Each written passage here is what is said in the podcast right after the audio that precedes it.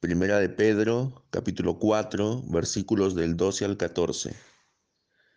Amados, no se sorprendan del fuego de prueba que les ha sobrevenido, como si alguna cosa extraña les aconteciese, sino gócense por cuanto son participantes de los padecimientos de Cristo, para que también en la revelación de su gloria se gocen con gran alegría. Si son vituperados por el nombre de Cristo, son dichosos, porque el glorioso Espíritu de Dios reposa sobre ustedes. Ciertamente, de parte de ellos, Él es blasfemado, pero por ustedes es glorificado.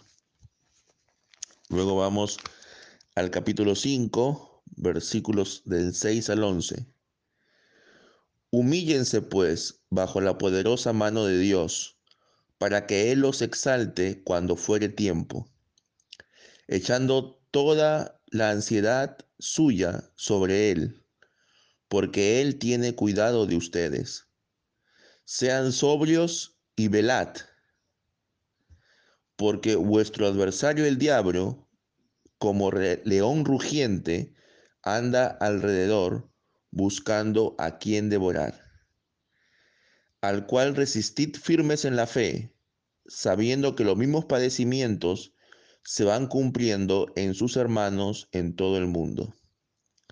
Mas el Dios de toda gracia, que nos llamó a su gloria eterna en Jesucristo, después que hayan padecido un poco de tiempo, él mismo los perfeccione, afirme, fortalezca y establezca. A Él sea la gloria y el imperio por los siglos de los siglos. Amén.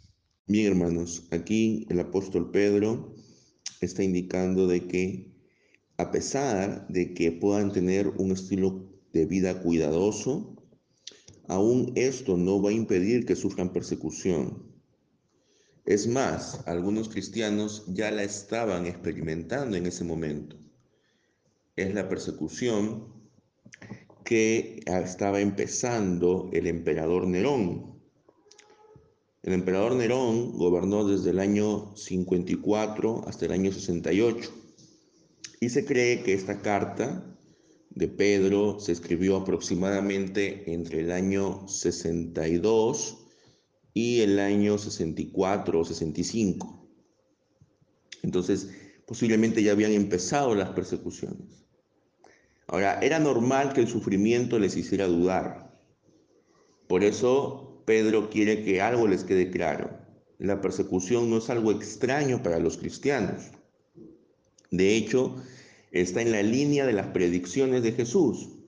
Por ejemplo, eso lo podemos ver en Mateo capítulo 5, versículos 11 y 12, en Juan capítulo 15, versículos del 18, del 18 al 20, y en Marcos capítulo 13, versículos del 9 al 13.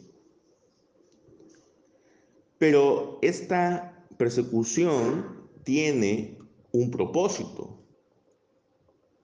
Y el propósito es probarlos con fuego. Esta prueba de purificadora con fuego es una prueba que ya es, una idea que ya se tenía antes de que se escriba esta carta de Pedro. Hay dos libros que no aparecen en nuestra Biblia, pero son libros que fueron escritos a unos dos siglos antes del Nuevo Testamento, antes que viniera nuestro Señor Jesucristo, que son el libro de sabiduría y el libro de Sirácida. Esos libros usted lo puede encontrar en una Biblia católica. En Sirácida, por ejemplo, en el capítulo 2, versículo 16, dice, mi hijo, cuando vengas a servir al Señor, prepara tu alma para que sea probada. Mantén tu corazón en el camino recto y aguanta con firmeza y no temas en los tiempos de calamidad, pues el oro es probado en el fuego, y los hombres aceptos para Dios en el fuego de la aflicción. En el libro de Sabiduría, capítulo 3, dice, Dios los probó y vio que eran dignos de él. los probó como al oro en el horno de fuego, los aceptó como a una ofrenda que ha sido quemada. Así estos cristianos tienen que ver lo que les está ocurriendo como el proceso de purificación que revelará si su fe es genuina o no. Entonces es una prueba que en última instancia les beneficia a ellos mismos. Ahora, esto no significa de que Dios sea el causante de ese sufrimiento. Dentro de la voluntad de Dios se incluye permitir el sufrimiento, pero los causantes son las personas malvadas que habrán de responder ante Dios o el maligno. Y Dios lo permite dentro de sus propios planes, así como en el caso de Job haciendo que el mal que algunos causan al final sirva para bien o se convierta en algo bueno.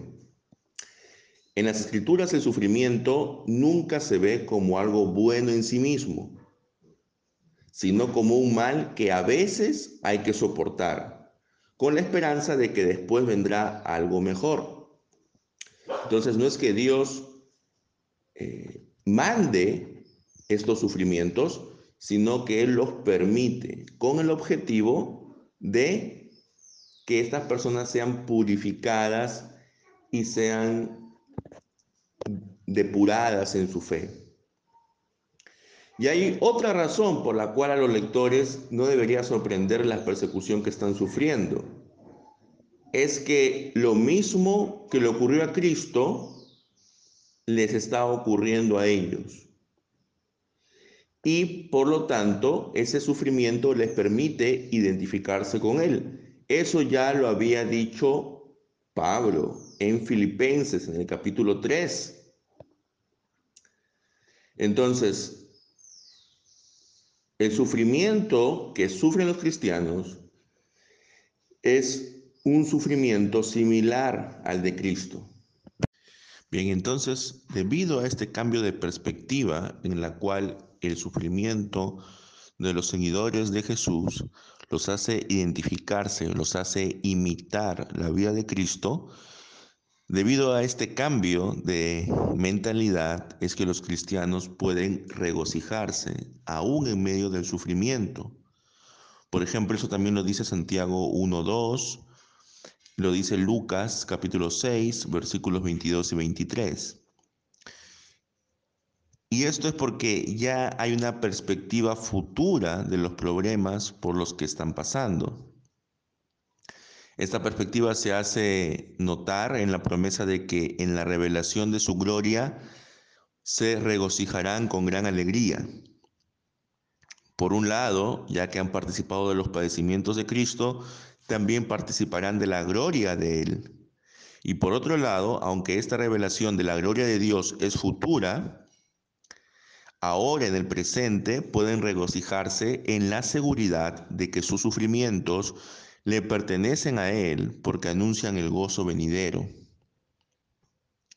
Luego sigue en el versículo 14 diciendo, si son vituperados en el nombre de Cristo, dichosos son. Y esto ciertamente eh, recoge lo que dice Jesús en las bienaventuranzas. Ser en Mateo 5, 11 y 12. Ahora, ser vituperado no es simplemente recibir una reprimenda, recibir una amonestación, sino que significa ser rechazado por la sociedad. Ser rechazados en el nombre de Cristo. Es decir, su asociación con Cristo, ya sea porque se hace evidente en su estilo de vida o porque lo han confesado de forma pública, origina que estas personas vivan marginadas. Pero a pesar de eso, no deben estar tristes ni preocupados, ya que Pedro les dice que son dichosos. Los que sufren a causa de Cristo ven ahora a través del Espíritu la gloria que, les que se les ha prometido para el futuro. De hecho, el mismo sufrimiento es una señal de que la gloria de Dios se ve en ellos, que el Espíritu reposa sobre ellos, así que ciertamente pueden considerarse dichosos. Por ejemplo, Esteban vio la gloria de Dios cuando lo estaban matando a causa de su fe. Luego ya pasando al capítulo 5, en el versículo 6, nos dice de que debemos humillarnos bajo la mano poderosa de Dios. Esta idea de humillarnos bajo la mano poderosa de Dios es la misma mano que liberó a Israel del poder de Egipto. Es la misma mano que estuvo tras las señales y milagros, pero también se refiere al juicio, incluyendo la muerte de Jesús. Por lo tanto, los creyentes tienen que ver este sufrimiento como parte de la mano de Dios y por lo tanto humillarse, someterse, ya que su propósito es exaltarles a su debido tiempo. Dios no humilla a la gente sin razón alguna. Después que la gente se humilla, Él los exaltará a su debido tiempo. Y ese tiempo para Pedro es el retorno de Cristo. Por lo tanto, vale la pena humillarse, ya que los que nieguen a Dios no van a recibir la herencia que está preparada para ellos en el cielo. La humillación es necesaria porque forma parte de aceptar la voluntad permisiva de Dios. Y relacionado con esto también está el hecho de que no debemos, no deberíamos tener ansiedad al pensar qué vamos a comer o qué ropa nos vamos a poner, porque Dios tiene cuidado de nosotros. La ansiedad puede llegar a ahogar el fruto de la obra de Dios en nuestra vida. Lo mismo dice Pablo cuando en Filipenses capítulo 4, versículo 6 dice, por nada estén afanosos, si no sean presentadas vuestras súplicas. Aquí Pedro dice que echemos toda nuestra ansiedad delante de Dios. Cuando los cristianos estamos bajo presión, la reacción adecuada no es la ansiedad, porque esta nace de la creencia de que tenemos que cuidarnos nosotros mismos y demuestra una falta de confianza en Dios.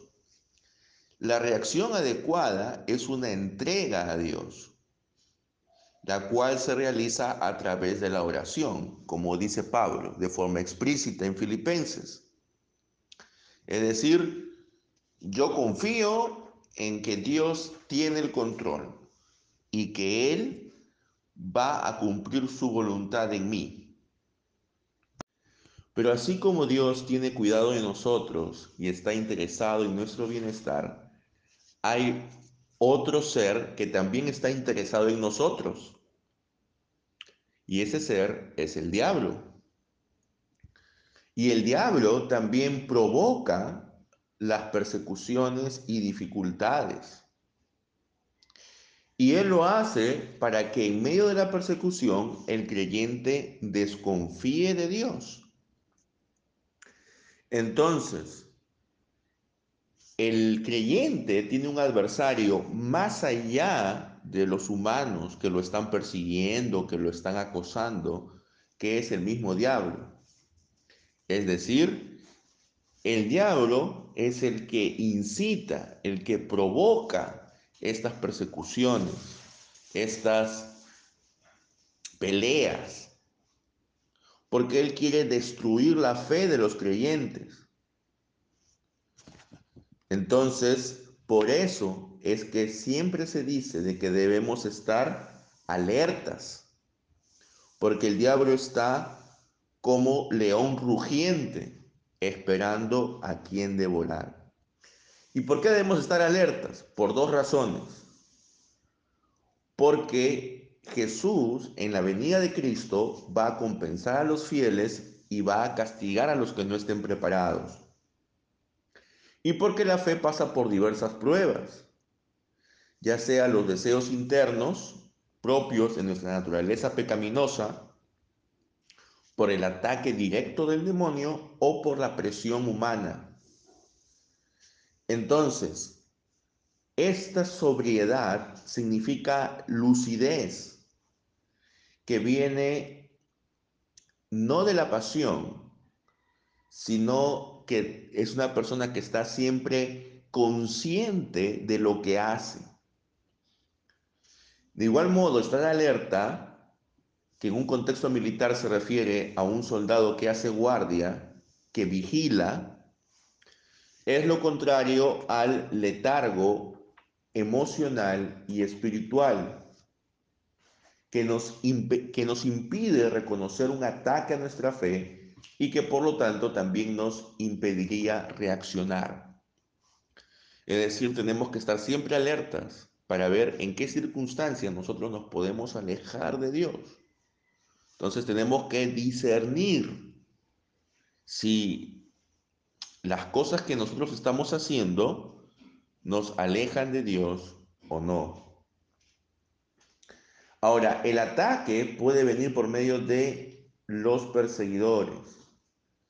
Y el término diablo en la traducción griega de la palabra, de la palabra hebrea satán, que significa adversario o enemigo. Y entonces, este adversario espiritual es el demonio. Y este es un adversario de todos los cristianos. No es un enemigo neutral sino es un enemigo que busca activamente la destrucción del creyente.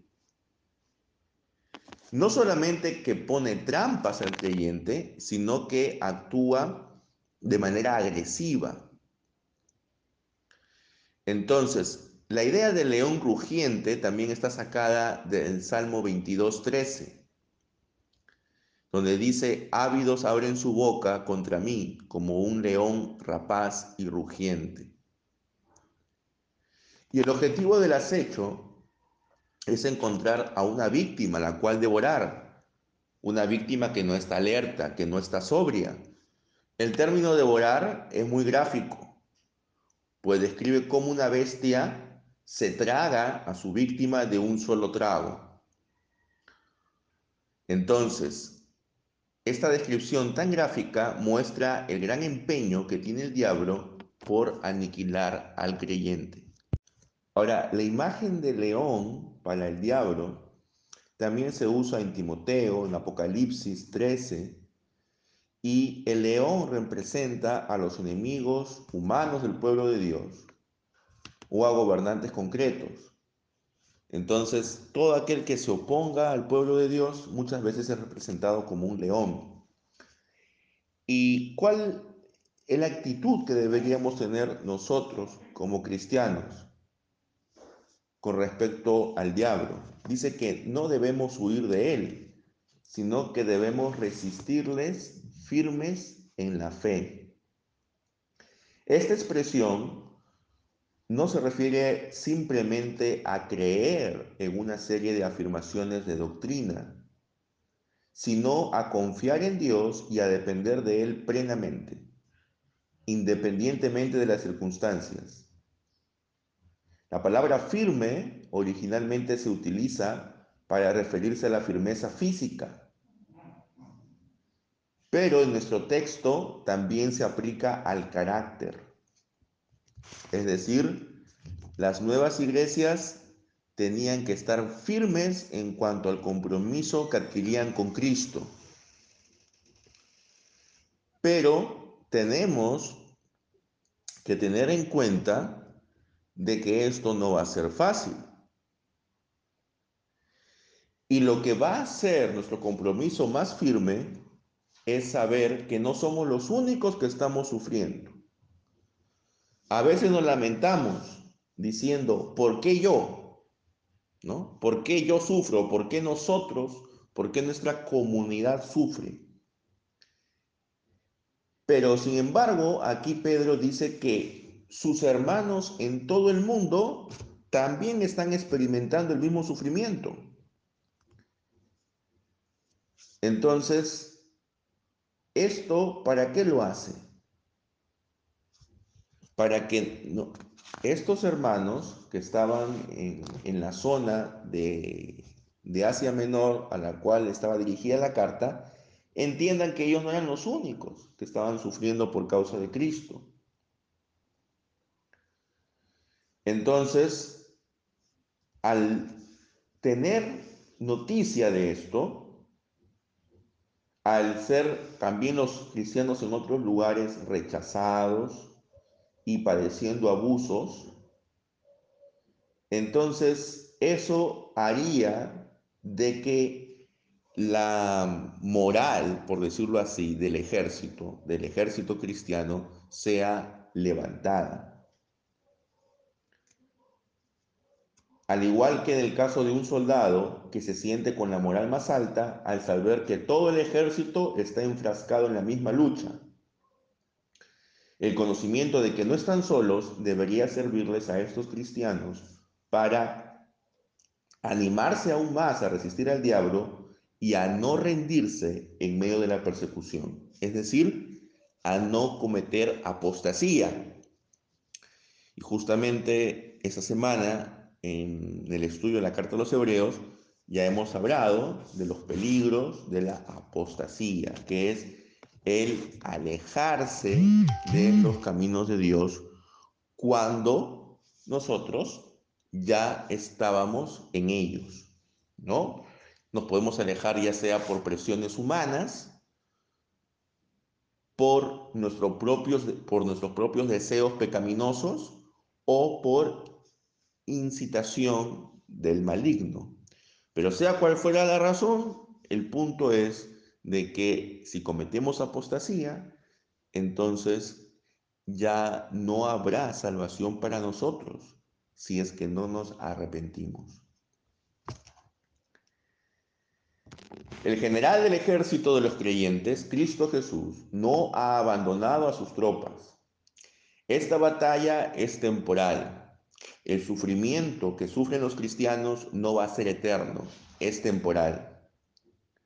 Y cuando este tiempo pase, es Dios mismo quien los va a fortalecer.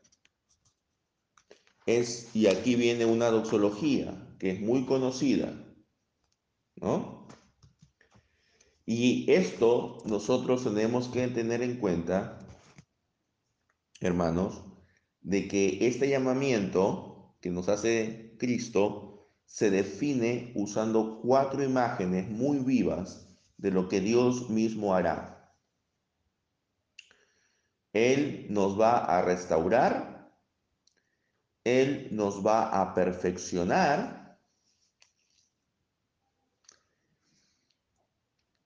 Él nos va a afirmar y Él nos va a fortalecer. Y por último, nos va a establecer. Entonces, hay cinco cosas, ¿no? Nos va a restaurar, nos va a perfeccionar, nos va a afirmar, a fortalecer y a establecer. El restaurarnos o perfeccionarnos significa que el carácter de los creyentes se va a perfeccionar por medio del sufrimiento. Va a ser un carácter nuevo, un carácter renovado. Luego al decir que nos va a afirmar, significa de que Dios va a afirmar nuestra fe en Él. Luego, cuando habla de que Dios nos va a fortalecer, significa de que Él va a hacer que todo nuestro ser esté más cerca de Él. Él nos va a hacer fuertes. Y por último, nos va a establecer. Esto, esta imagen significa seguridad. Un grupo de gente que pase lo que pase, se mantendrá en su lugar. Y esto resume muy bien al resto de los términos. Lo que Pedro ha hecho es usar una serie de palabras con un significado parecido y así hacer hincapié en el bien que Dios quiere para los creyentes, incluso ahora en medio del sufrimiento. Para finalizar, hermanos, después de que Cristo mismo promete de que Él tiene un plan para cada uno de nosotros y que Él tiene el poder para poder cumplir ese plan, lo único que nos queda a nosotros es agradecer. Y por eso es que en el versículo 11 dice, a Él sea la gloria y el imperio por los siglos de los siglos. Amén. Porque si nos damos cuenta y miramos las cosas desde la perspectiva de Dios, podemos entender que esta tribulación temporal lo que va a producir en nosotros es el perfeccionamiento y la afirmación de nuestra fe. Estamos siendo probados y no debemos caer, no debemos fallar. Tenemos tres enemigos. Nuestra propia pecaminosidad, el diablo y el mundo. Y tenemos que hacerles frente. Y por eso tenemos que estar alertas y ser sobrios. Cristo ha ganado la batalla en la cruz. Cristo tiene el poder y tiene el control sobre todo lo que ocurre en el mundo, hermanos. No nos angustiemos, no nos desesperemos, sino que pongamos toda nuestra ansiedad delante de Él. Recordemos lo que dice Pablo en Filipenses 4.8. 4 del 6 al 8. Por nada estén afanosos y no sean conocidas vuestras peticiones delante de Dios en toda oración y ruego con acción de gracias. Y la paz de Dios, que sobrepasa todo entendimiento, guardará vuestros corazones y vuestros pensamientos en Cristo Jesús. Por lo demás, hermanos, todo lo que es verdadero, todo lo honesto, todo lo justo, todo lo puro, todo lo amable, todo lo que es de buen nombre, si hay virtud alguna, si algo digno de alabanza, en esto pensad. Pensemos en las cosas que nos llevan a Dios. Pensemos en las cosas que nos hacen bien. Una de las causas de que nuestro sistema inmune esté bajo es las preocupaciones, el estrés, la ansiedad. Y ya se ha comprobado que eso produce que nuestras defensas bajen. Y si nuestras defensas bajan, entonces hay más probabilidades de que esta epidemia nos haga daño. No estemos ansiosos, como si la vida dependiera de nosotros. Nuestra vida, en última instancia, hermanos, está en manos de Dios. Y nosotros tenemos que tener plena confianza en que Él hará su perfecta voluntad en cada uno de nosotros. Bien, hermanos, Dios les bendiga y estemos siempre atentos y alertas contra nuestros tres enemigos que son nuestra propia carne, nuestra naturaleza pecadora, contra el mundo, es decir, contra todo lo que nos rodea y que nos aleja de Dios, y contra el diablo. Démosle resistencia, estemos firmes en la fe, dando la buena batalla. Amén.